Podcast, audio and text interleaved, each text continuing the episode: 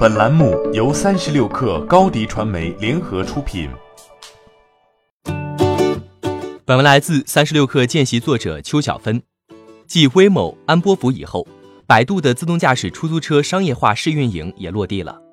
三十六氪获悉，百度的自动驾驶出租车队 Apollo Robotaxi 已经在长沙开始试运营。首批上路的是四十五辆 Apollo 与一汽红旗共同研发的红旗 EV，长沙用户可以登录 Apollo 官网申请成为种子用户，参与试乘体验。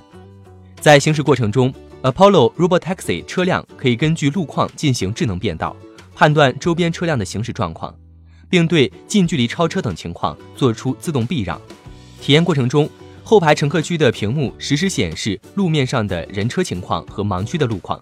即使是车辆遮挡，也能提前看到前方红绿灯变化及等待时间。今年六月，Apollo 获得长沙市政府颁发的四十五张可载人测试牌照。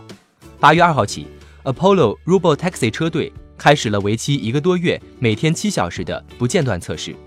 百度方面称，预计到二零一九年底，Apollo Robotaxi 车队在长沙的试运营道路将覆盖五十公里左右。二零二零年上半年计划覆盖长沙当前开放的一百三十五公里道路。百度 Apollo 的商业化试运营落地正在加快。除了长沙，百度近日还在武汉拿到了自动驾驶商用牌照。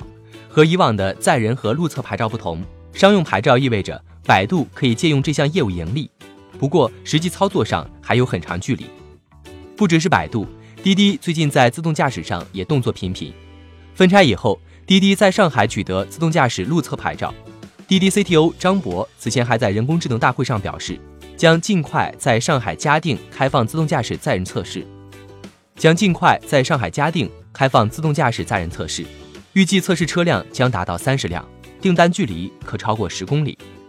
不过，安全一直是自动驾驶商业化过程中最核心的问题，因此和 Waymo One 此前情况一样，Apollo Robotaxi。也在驾驶位配备了一名安全员。此外，自动驾驶对于道路情况的通信有着更高的要求，因此试运营也只是向特定地区、特定人员开放。百度开放测试的地区是在长沙的智能驾驶示范区，Waymo One 的测试地区也只局限在凤凰城四周的数个郊区，并且也只向 Waymo 早期骑手项目中的特定人群开放。这些用户对于无人驾驶的接受度更高，也能接受为此付费。摆脱不了对安全员的依赖，以及向所有路段和人群开放，无人驾驶出租车也还无法说实现真正的商业化。欢迎添加 baby 三十六克 b a b y 三六 k r 加入克星学院，每周一封独家商业内参，终身加入学习社群，聊风口谈创业，和上万课友一起成长进化。高迪传媒，我们制造影响力，商务合作。请关注新浪微博高迪传媒。